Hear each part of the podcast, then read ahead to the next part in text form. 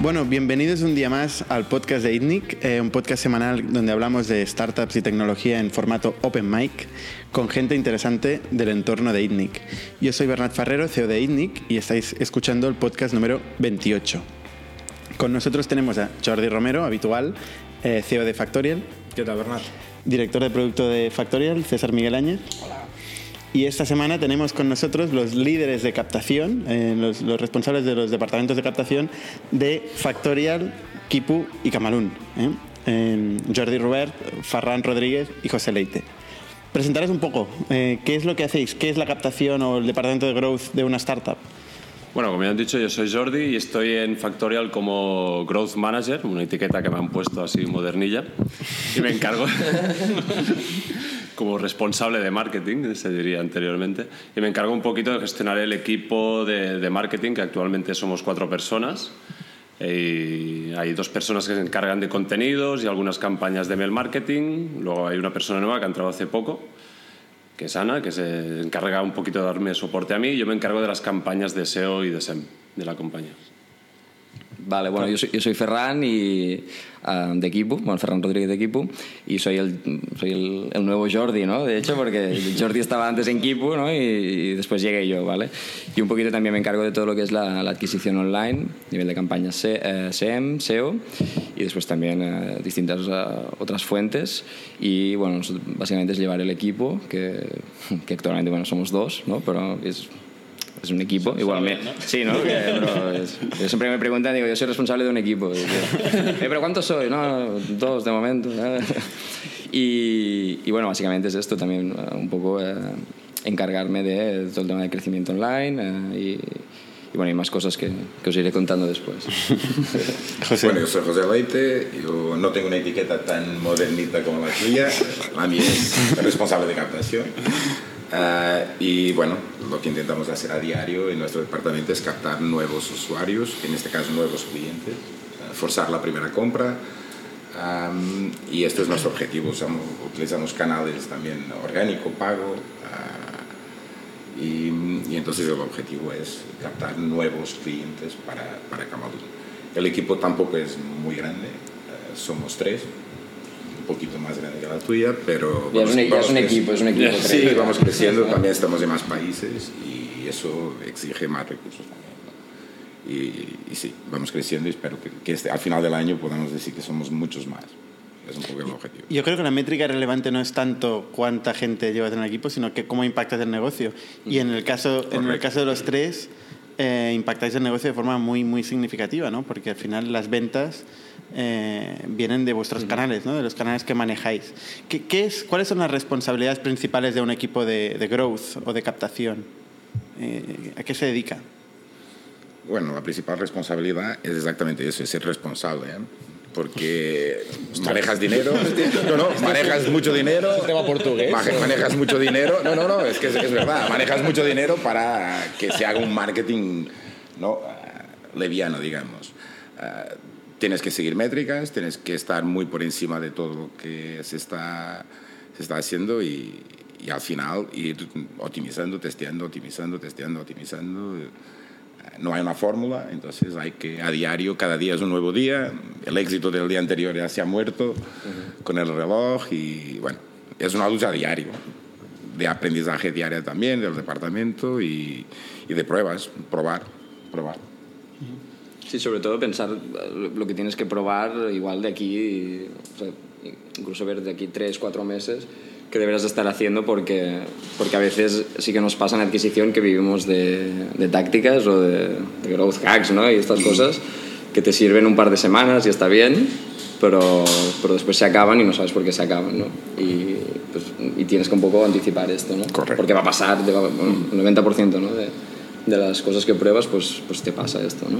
Sí, bueno, nosotros somos como la primera línea, ¿no? Antes de que consiguen llegar a, a nuestra página web o a nuestro producto, pues tenemos que atraer todas esas personas. Entonces tenemos que pensar dónde vamos a encontrarlos, ya sea en Google, sea en redes sociales, sea en bases de datos.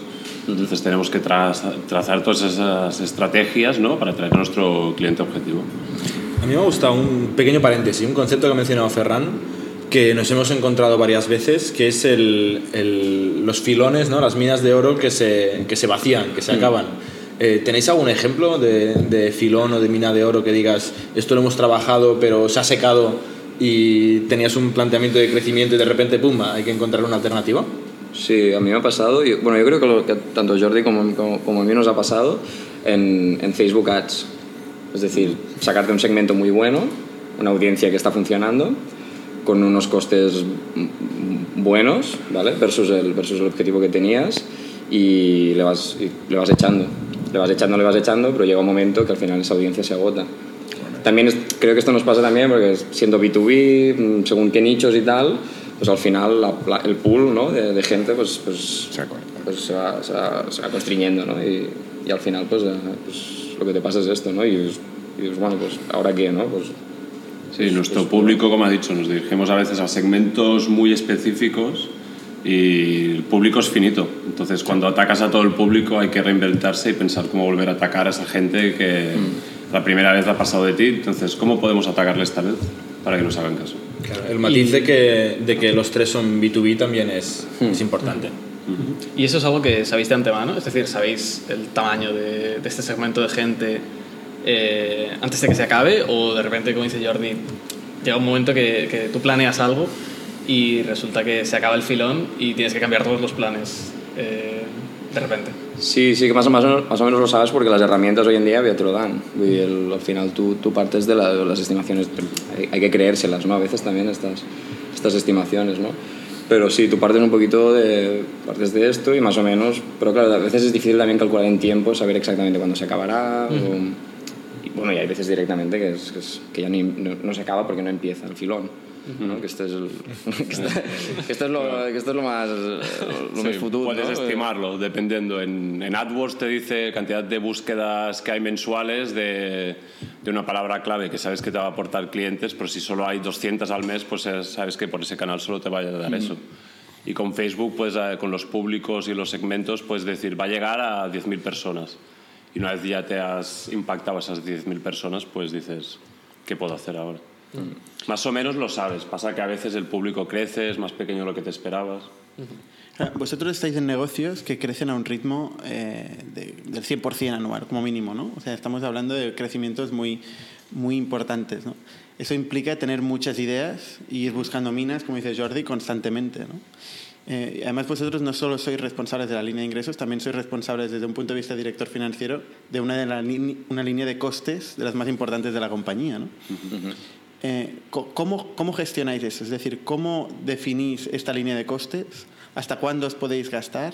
¿Cuál, ¿Qué budget definir eh, para un año con, con estos crecimientos agresivos que estamos pidiendo normalmente desde el lado de negocio y de, de dirección general, normalmente, o del CEO? Eh, ¿cómo definís eh, cuánto os podéis gastar y en base a qué? ¿Y con qué límites? Bueno, hay una base histórica que, que siempre te permite predecir lo que puedes o no arriesgar, ¿no? Ah, en nuestro caso de Camalún, bueno, estamos en una fase de crecimiento no solo de inversión, no solo de mm, performance, digamos, sino de portfolio de productos, de, de, mercados, y esto hace con que, obviamente, el crecimiento de costes vaya acompañando todo este crecimiento paralelo, ¿no? Pero una de las maneras es esta que has hablado, de que las herramientas nos permiten también saber hasta qué punto podemos o no, donde, en teoría podemos llegar, que después lo veremos si llegamos bien o no, y con base en esto podemos más o menos decir hasta dónde podemos tener elasticidad en determinado periodo para poder invertir, ¿no? es un poco... Y claro, cómo invertir, ahí entran estrategias que siempre tienes que ir renovando. Y yo insisto, es una palabra muy, muy repetida, pero testear nuevas plataformas, testear, testear nuevos segmentos, testear, intentar, si no los pillas por aquí, pillarlos por otro local, ¿no? Ah, es finito al público y muchas veces tu segmento no va cambiando con productos, son productos para el mismo segmento, entonces hay que tener esta agilidad de intentar dar la vuelta a la tortilla y pillarlos de otras maneras, ¿no? Porque el usuario que está en Facebook también hace búsquedas en, en Google, también estará en remarketing con cualquier plataforma, o sea, los usuarios están ahí, están atacables por cualquier punto, ¿no? El problema muchas veces es cuando no sabes dónde poner el dinero para, para pillar al usuario. Afortunadamente las herramientas te dan, te predicen costes, cuánto tendrías que invertir para llegar a estos usuarios y tú con el histórico, con las métricas que tienes, puedes muy bien decir, decidir arriesgo o no arriesgo por aquí o voy por otro camino. ¿no?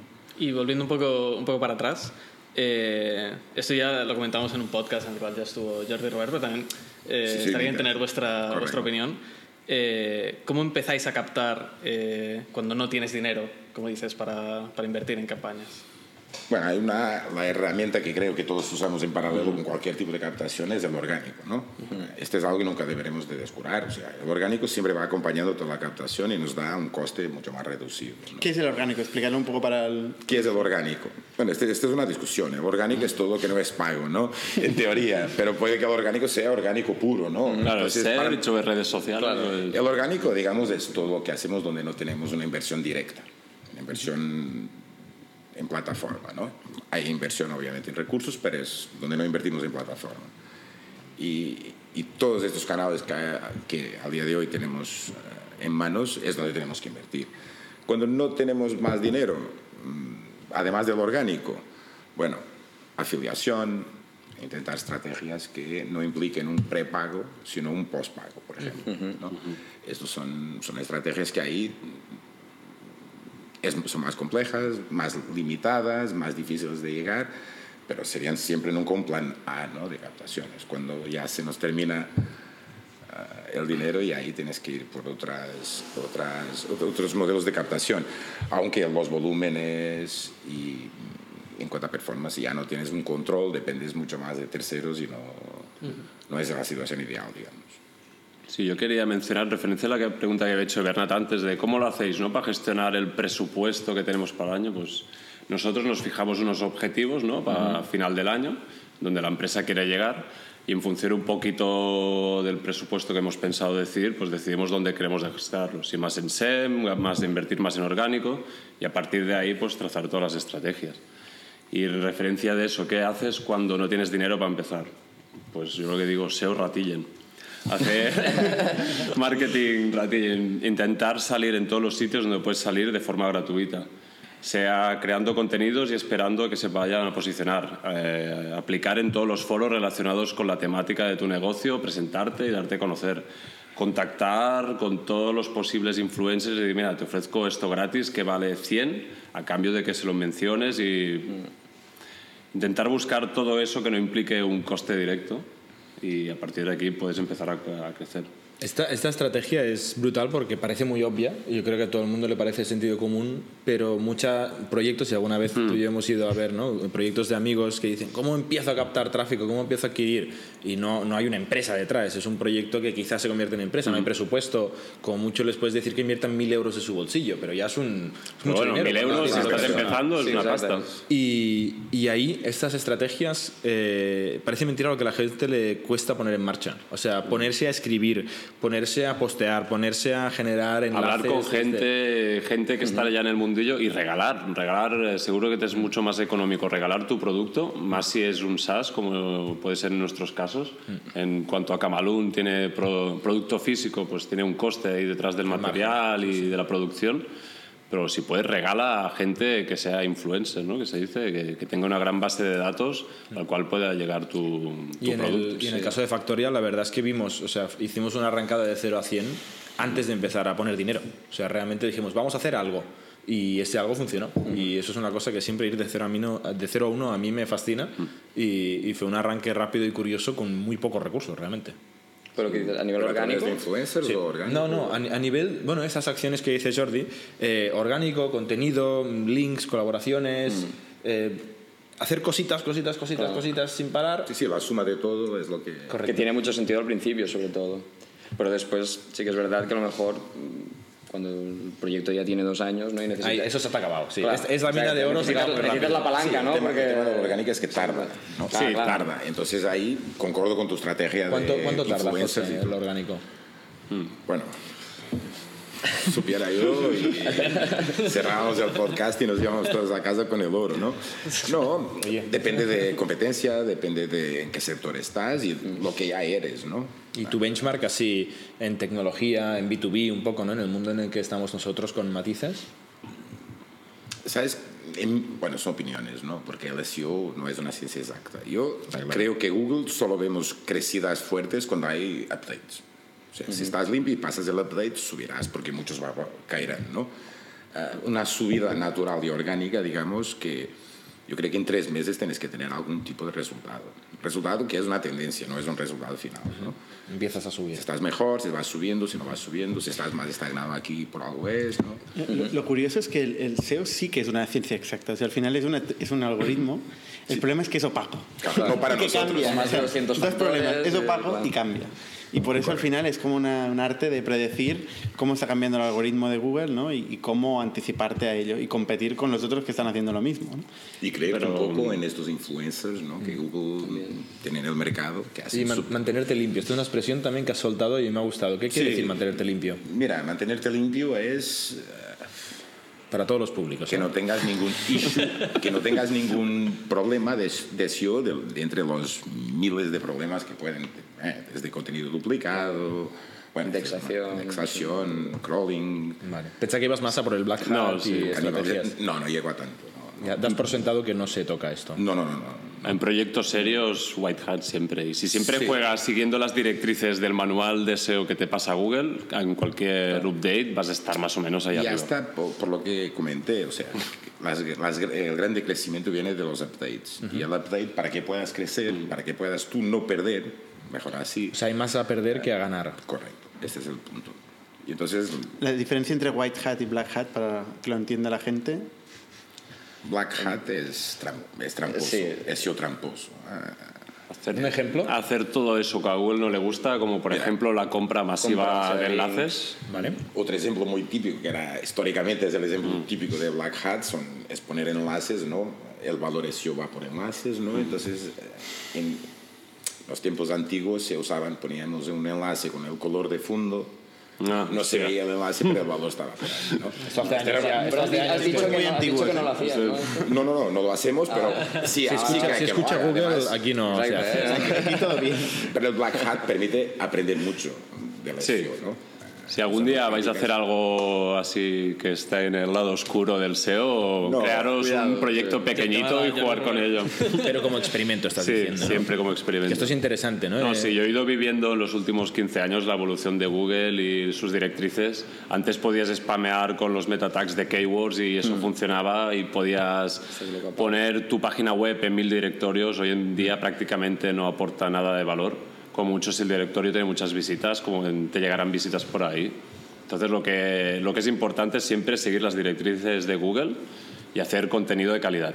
Siempre pensando en el usuario y luego Que al final Google estas, ahí. estas directrices no son tan locas tampoco, vull dir que, No, es que al seguir- final es, es pensar un poco en el usuario, eh? vull dir, és, és... Y una pregunta, estáis hablando todo el rato de Google. ¿Es lo único que hay que hacer Google? O sea, Bing, eh, Yandex, Baidu, ¿tienen alguna relevancia? No sé si hay más. Depende de Facebook, países donde LinkedIn. está, es- Depende del país. Claro, Sí. pero En te diría que... En España es masivamente, 94% Google, Mm. en Estados Unidos diría que es 85, 86, pero es depende del país. China sí que es Baidu. Baidu, Sí, ya Sí, Rusia y tal, pero Google, sí, Google. Vale. Que además, en cuanto a SEO, tanto Bing como Yahoo son muy arcaicos, digamos, son muy... Y en cuanto a redes sociales, eh, inversión en redes sociales, eh, ¿consideráis que hoy en día es relevante o para los negocios? Que nosotros estamos en B2B en particular, ¿no? Probablemente no es tan relevante, ¿no? Pero Sí, diría depende de- del producto. Es más que nada, mm, nosotros tendríamos LinkedIn ¿no? como portal que teóricamente nos tendría que traer el mayor potencial y luego hemos descubierto que Facebook pues, responde muy bien a ciertas campañas. O sea, lo mejor es testearlo, probarlo a fondo durante un par, tres de meses, cuatro, estudiar los resultados y luego tú vas a decir, si dedico 20 horas y me aporta X y no compensa esas 20 horas, pues tú mismo vas a decidir probar otro canal. Eh, Pero hablas en orgánico o pago en LinkedIn. Orgánico y de pago, eh, digo en general.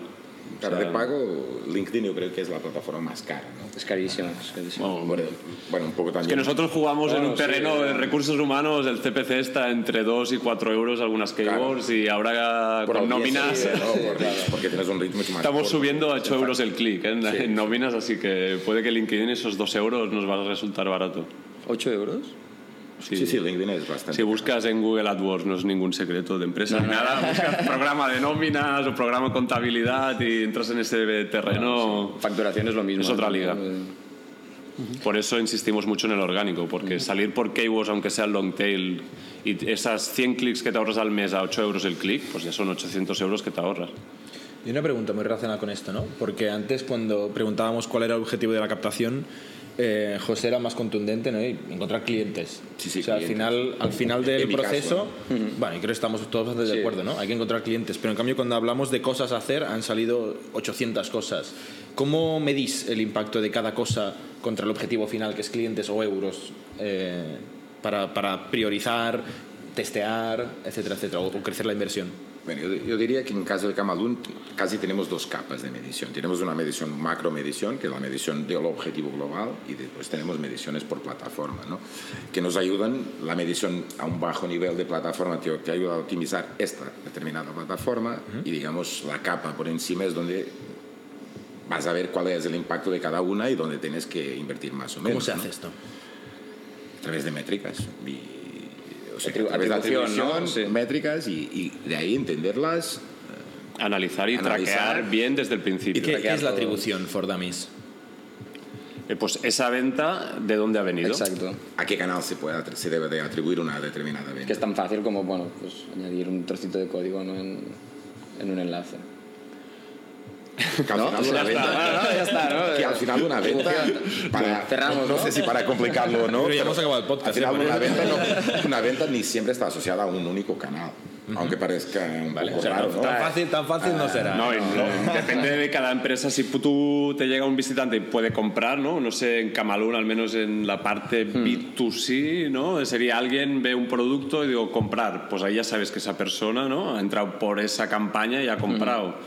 Pero en nuestros casos, que tenemos un periodo de prueba, que tenemos un proceso Sí, de venta se más largo, bastante. Hay tantos touchpoint que, que es difícil al Correcto. final, ¿no? O sea, puede que ¿A la venta ha entrado el cliente por un lado, pero ha, ha decidido comprar por una campaña de mailing que le hemos hecho o Exacto. una llamada de nuestro comercial. O sea, que, multicanal, multidevice. Sí, claro.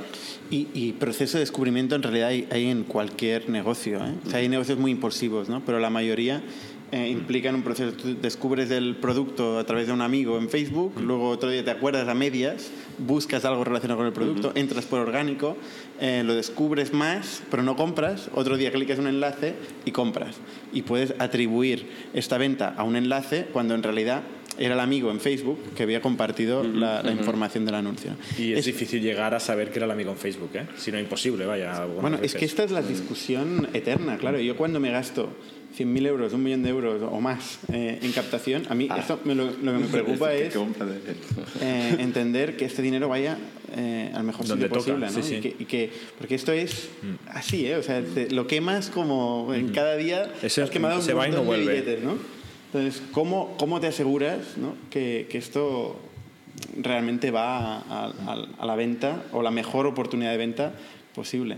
Aquí internamente en Indic hemos tenido mil discusiones y mil sistemas de, de cálculo de atribución, frameworks, eh, marketing em, codes. Que no es lo que dice Ferran, ¿eh? No es un No es trocito, un código. Esto te va a perseguir, ¿eh? Pero bueno, aviso. puede serlo. salir el lunes. La verdad es que puede serlo, ¿no? Si el modelo de atribución es, por ejemplo, un last click, básicamente vas a tener la información del Sí, último pero- del clic de compra y con esto te quedarás, ¿no? Sí, pero- Y puede que simplifique el negocio. ¿eh? Ni siempre complicarlo es mejor. Correcto. A veces ¿No? demasiadas métricas, demasiados sistemas, Correcto. no sabes qué mirar. Porque ¿no? mañana tienes un, un patrón de compradores que vienen en primer precio, Mm. después vienen por social media y acaban comprando por pago, por ejemplo. Es muy difícil optimizar esto. Es muy difícil, o sea, es imposible. Irás a uno de ellos. ¿no? Una cosa que es importante insistir es metricarlo todo, traquear todo desde el principio, que es un error típico de pongo en marcha el sistema y ya llegarán las ventas y luego no sabes de dónde vienen las ventas. Así que instalar todo un sistema de tracking y pensar cómo evaluar todo esto es Esta muy es la gran importante. pesadilla, ¿no? El notchet, ¿no? Bueno, es importante desde mi punto de vista dedicar un X tiempo a pensarlo bien y ver cómo lo vas a instalar porque hay varias herramientas. ¿Qué herramientas? La, la más básica y la típica es Google Analytics. Es gratis Sí. para todos los públicos. Yo creo que y- el principal es conocer tu web. Conocer tu web antes de captar Es, es, decir, es crear eventos, crear todos los touch points donde ves que puedes sacar valor de ahí, de esta información, y con esto te ayuda también, aunque no sea una métrica final de, de negocio, te ayuda a, a, entender si, estás, si tus campañas, si tu performance está ok.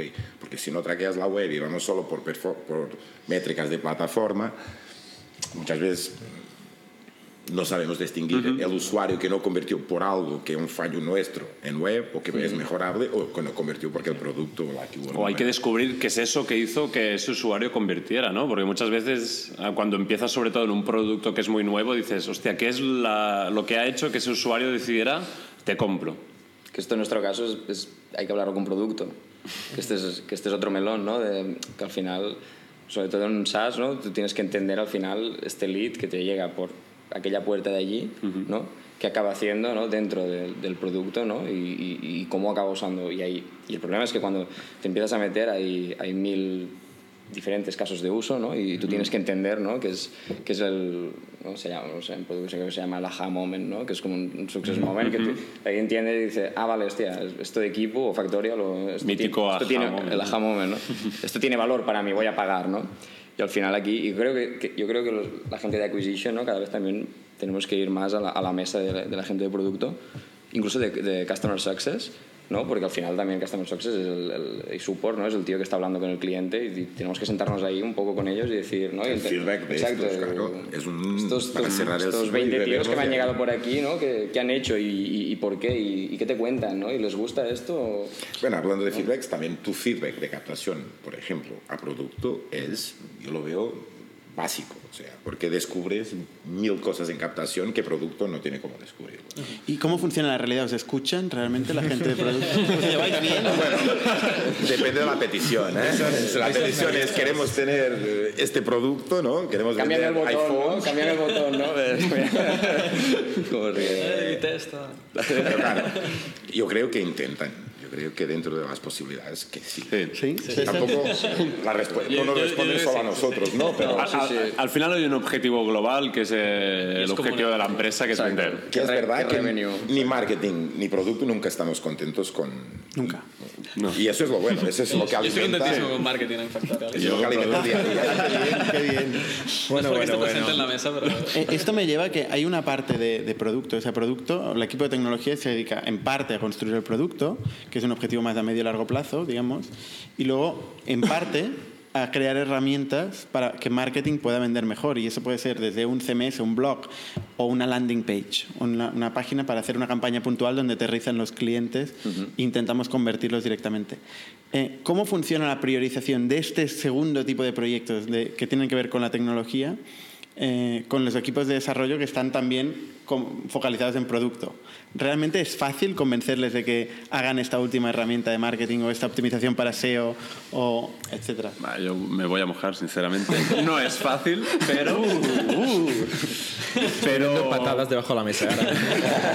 si luego hablas con métricas y hablas con números diciendo esto puede aportar tanto valor y se puede convertir en tanto dinero, entonces como hay un objetivo, como he dicho antes, global, pues ahí los dos equipos nos ponemos de acuerdo es que este, y vamos a por ello. Este es el gran error a veces de marketing, ¿no? Que, que, que a veces vamos y le decimos al tío de producto, eh, pues esto, esto es clarísimo, con esto, mm. ¿sabes? Y al final, y, y, a veces nos falta esta parte también de decirle, bueno, va a tener N impacto, ¿sabes? Va a costar esto, ¿vale? esperamos esto, ¿no? Que, que al final el, pues a veces no nos entendemos por esto también. Porque, Yo creo que también hay la conciencia, que empieza a ver más la conciencia, porque Dev, normalmente Dev y producto no tienen budget. No, tienen un budget. Y, y ni, este ni objetivo de ventas. Este variable sí, no, no, lo consideran, ah. ¿no? Y tú que estás pidiendo algo para que puedas poner dinero, claro, ellos no. Es un poco un tema de educacional, uh -huh. ¿no? De explicárseles bien, no solo números, porque números, esto puede ir muy bien y él te dirá, pero tengo este es más prioritario, sino también con costes, creo. Es decir, va a haber una inversión importante aquí, queremos hacerla y queremos probar esto. Y el tema de inversión creo que más que la palabra inversión implica una prioridad y una subida de prioridad. Y al menos con nosotros, porque con el crecimiento es muy difícil que dé pueda dar respuesta a todo, entonces mm. tendrá que priorizar. Pero obviamente, como dices, si la máquina de la empresa al final es captación, uh -huh. tiene que estar en una prioridad. Sí, de hecho, eh, una de las cosas que más se consideran a la hora de priorizar tareas de, o peticiones de, de marketing es eh, la libertad que les va a dar. O sea, desde producto lo que queremos hacer es básicamente que marketing no dependa de nosotros para, para probar cosas, porque al final, como decís, eh, marketing va de, de- de testear cosas Testeo. nuevas. Entonces, cuanta más libertad tengáis, eh, pues eso, mejor va a ir. Y, y menos tareas van a depender de producto para que podáis hacer lo que, lo que queráis, básicamente. Sí, hay herramientas que ayudan a esto. Pack Manager, por ejemplo, que nosotros aquí, básicamente, Dev es por. o producto por. una, algo muy raro, porque si no, no. no Sí, nosotros usamos. Segment en vez del Google Tag Manager, que es del estilo. Nos aunque- habilita añadir herramientas en 5 minutos. Sí, sí. Sí, sí. De hecho, yo quería comentar un tema. Estamos hablando de acquisition, ¿no? Eh, a veces también yo creo acquisition growth. En muchas empresas antes Jordi se ha presentado como growth manager. En algunas empresas, yo creo que uno de los growth hackers más famosos del mundo es eh, Alex Schultz de Facebook, que ha hablado muchas veces de cómo consiguió, o sea, Facebook ha tenido un crecimiento de los más grandes que hemos visto en, en startups, ¿no? en empresas tecnológicas. Es una persona de producto, en realidad. Sí, sí. O sea, el growth o el acquisition de usuarios no es marketing para nada. Es producto 100%. Entonces es, En, en es un un caso muy particular, el producto es viral por definición. Es un psicólogo del Bueno, producto. Es, sí, sí. Pero, o sea, no es el caso habitual de- Funciona el producto. Eh, Ya, pero quizá se puede buscar, ¿no? O sea, está, no todo el mundo lo tendrá, ¿eh? Está claro que en un que e-commerce, por ejemplo... no todos es los más- modelos de negocio lo permiten. Correcto. Pero quiero decir que, que producto y marketing o producto y acquisition a veces quizás son la misma cosa, ¿no? Sí, no, y lo que no estoy de acuerdo es que no una persona de producto no tenga un objetivo de ventas. O sea, no es que tengan o no tenga un objetivo de ventas, es que si no hay producto no hay venta. Es y si no hay ventas no hay producto.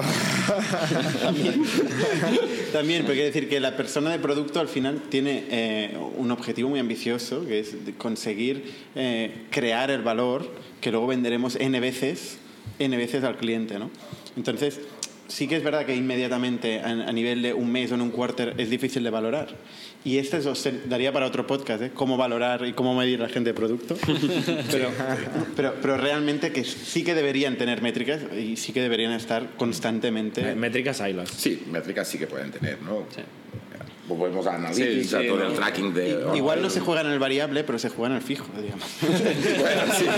Claro, en el físico, ¿no? Física también. A O. Una cosa que hacemos en Factorial es que cada viernes nos reunimos y cada departamento pues presenta sus métricas, lo que ha hecho. Entonces eso también ayuda un poquito a ver de qué cosas necesitamos, qué cosas faltan, qué campañas hemos hecho.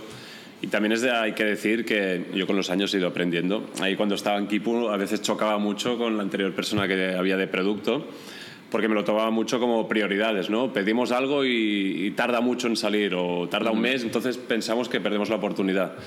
Pues a veces hay alternativas. Si no lo pueden hacer en casa, hay otros eh, proveedores de servicios, ya sea de landings, ya sea de, de banners, por ejemplo, que nos pueden solucionar ese problema que tenemos en ese momento. Y es básicamente no, no ofuscarte ¿no? y buscar ese camino el más rápido para llegar a tu objetivo. Eh, Sí. eh, eh, hemos hablado de la relación con, con producto y con tecnología, pero vosotros a veces tenéis relación con otra parte que es ventas, ¿no? Porque a veces vuestro trabajo eh, igual acaba eh, con la generación de un lead, pero todavía no es un cliente o todavía no es una venta. Y tenéis que pasarle el paquete al siguiente eh, compañero de al lado, que es la persona de ventas. ¿no? Entonces, ¿cómo funciona esta relación? ¿Os entendéis bien? Eh, ¿cómo, ¿Cómo priorizáis los leads o cómo os aseguráis que llamen a la gente que toque? Yo, yo Muchas creo, preguntas. sí, yo, creo que lo importante es al, al, al departamento de ventas ¿no? y, a, y a tu compañero de ventas hay que enviarle el lead, o sea, que es, que es, bueno, es- te paso parte del marrón, pero también hay que ayudarlo también con, con otros, otros datos, ¿vale? Porque al final el tío de ventas, bueno, al menos en, mi experiencia, pues tiene siempre el Salesforce abierto, ¿vale? Y, y ahí está todo el día con el Salesforce y tal. También a veces hay que... sí, un poco, ¿no? Y, y llamando y tal, De pero... en F5, ¿no? Exacto. Un CRM para gestionar los contactos y tal. Exacto, ¿no? Y, y a veces también un poco hay, hay que ayudarlo a entenderle también eh, o, o sacarlo un poquito a veces de Salesforce y decirle, mira, pues así usan el producto. O mira, vienen de esta landing, ¿vale? O a lo mejor este tío se registró por esta landing. Si le estamos metiendo... Porque al final también hay el, tema de consistencia del mensaje entre marketing y ventas, ¿no? Uy, le da un, le da un golpe, ¿no? Era- hemos dicho que no, ¿no? Eh, pero- y, y- y al final este tema de consistencia creo que también es responsabilidad del tío de adquisición o de marketing o growth o como le queráis llamar que ayude un poquito también al, al, a la persona de ventas que está ahí con el teléfono y tal, un poco a entender un poquito mejor ese usuario, de dónde viene, qué contexto, qué mensaje, qué mensaje ha visto en el, en el ad, en la landing, ¿no? Y, y creo que esto es, es, bueno para todos, ¿no? Porque al final le, le, acabas asistiendo en la venta un poquito. Después él te tiene que lo tiene que hacer. ¿eh? ¿En, ¿En, Camalún cómo funciona eso? En Camalún es un, es un poco distinto. En Camalún, uh, digamos que el lead que pasamos a ventas son leads de alto valor. El lead de un valor más bajo uh, tiene que convertir en web. Es verdad que hay leads de bajo valor, uno u otro, bajo en cuanto a, al objetivo de ventas, ¿no? que entra y lo que ventas tiene que hacer es redireccionarlos a la web. En nuestro caso, hay, hay un feedback, obviamente hay un feedback. Yo me acuerdo cuando decíamos campañas de Colonly, Colonly Ads, de, uh -huh. de AdWords, que claro, les entraban llamadas directas de un anuncio, ¿no? Entonces ahí hay que hacer lo que decía, sentar, explicar la campaña, uh -huh. incluso entender desde sus ojos cómo podemos, antes de empezarla, mejorarla, ¿no? Porque hay un, hay un feedback, ¿no? Algo que viene de ellos, que conocen el producto, uh -huh. conocen al cliente y que te pueden recomendar, que va muy bien. Y al final ellos tienen que conocer la fuente de todo, de todo el lead, ¿no? O del posible lead. Pero en el día a día, digamos, de adquisición, en Camalún los leads que entran por web, solo leads de alto valor, van a ser trabajados por ventas. Estos leads de alto valor, claro, en nuestro caso ventas tienen algún tipo de productos que no están disponibles en web, entonces tienen un tipo de armas para estos clientes que, que le pueden aportar más y más, y más valor y a nosotros también. Pero uh, en el pasado más o menos reciente, eh, lo que veíamos es que es, hay fallos de, en ventas normal, porque tienes muchos leads. En su día captábamos bastantes leads y con adquisición de base de datos también para ventas. Y lo que sí veíamos es que en cuanto a ventas, todo esto que hablamos aquí, atribución, métricas, dimensiones, todo esto, no, yo creo que no hay esta cultura tan fuerte uh -huh. en ventas. Aunque el jefe de ventas sí que lo sepa, el vendedor no tiene muchas veces no tiene sus ratios, no, no tiene idea de su performance. Y, y ahí sí, pero es en general, no, no en Camalún. Yo ahí creo que es un problema conceptual de ventas porque no, el propio usuario no, tiene, no sabe cuál es su conversión, no, sabe, no tiene métricas. Y el jefe de ventas sí que tiene métricas de, de, cada uno, pero al final yo creo que cada uno por sí solo, porque interesa a cada vendedor vender más y más y más, este feedback y estas métricas deberían llegarle a él. Nuestro caso es un poco diferente, pero en empresas anteriores que trabajábamos captando al lead, uh -huh. obviamente no, no, no, decimos que no a una venta directa ¿no? en web, pero captábamos al lead, sí que el proceso era mucho más bidireccional. Y cuántas veces teníamos los vendedores veniendo a adquisición a decir, estos leads no sirven, esto está mal, uh -huh. ¿no? Y con esto se aprende mucho. Uh, y ellos también. José, un tema que has comentado, eh, has hablado de clientes de alto como has dicho, de alto valor, alto valor sí. y de bajo alto valor. potencial, digamos. Bueno, de, estamos hablando de, de, de, euros, euros de la compra final, ¿no? ¿Cómo sabes el valor del cliente antes de que sea cliente? Bueno, porque el lead, cualquier lead que entre desde la web de Camalún tiene que ir calificado, es decir... Correcto, ¿cómo calificas? Por producto, por volumen, uh, y por ahí sabemos cuál es la, el potencial del lead. Es decir, vale. que tú quieres mil libretas y sabemos que mil libretas valen aproximadamente un valor de mil euros, este lead tiene un potencial diferente de la persona que entra y quiere tres chapas, ¿no? Esto no lo queremos. ¿Y vosotros? bueno, potencial inicial. Entiendo que en un modelo tan transaccional más e-commerce quizás es más fácil de, de calcular, pero en, en, un caso como un software as a service, ¿cómo, ¿cómo cualificáis, cómo determináis el valor de un lead? Lo hacemos por, por segmento al final, porque bueno, en nuestro caso es muy claro que tenemos tres segmentos diferenciados, que es, que es empresa, es, es, autónomo y es asesoría, ¿vale? Y hay unos que son más valiosos que otros, ¿vale? Un poquito también lo que decía José antes, miras los datos hacia atrás y tú puedes al final definir y decir, mira, este tío más o menos que me encaja aquí, este tío tiene un valor N, tiene un valor tal, tal, tal. Y a partir de aquí tú tienes que un poco montar, montarte tu peli un poco para atraer más a estos, a estos que tienen más valor, ¿vale?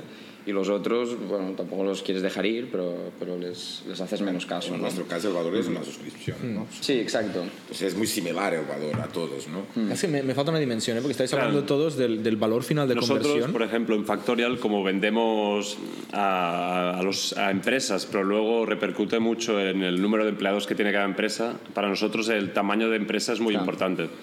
Entonces, dependiendo del tamaño de empresa, si es muy pequeño o si es muy grande, por ejemplo, pues eh, nos es más interesante o no. Y hace poco hemos instalado un sistema de puntuación, entonces valoramos cada registro, cada persona que solicita información de una manera u otra en función de unos parámetros que nos contestan en el formulario.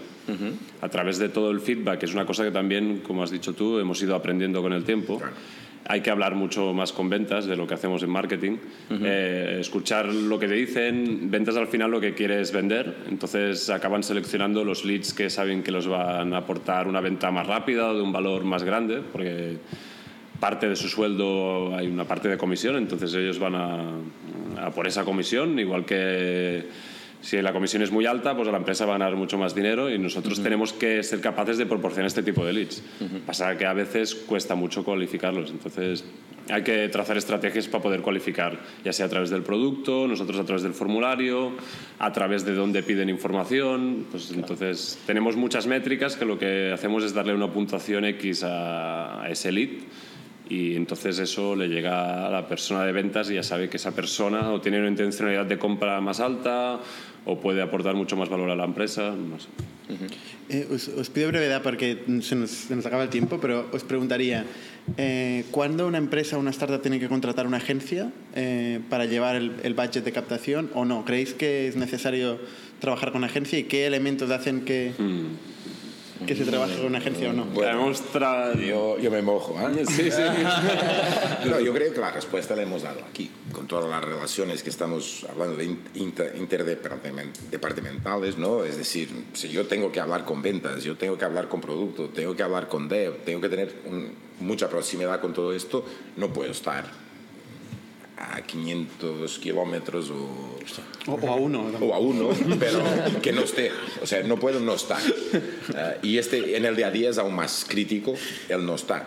Porque, claro, tú tienes, como hablamos de métricas, como pequeñas decisiones que se tienen que tomar uh, on running, digamos, y que no tenemos agilidad. Y al final, yo, yo siempre digo, con la agencia, si todo va bien, perfecto, genial, pero cuando va mal ya solo ves el mal hecho.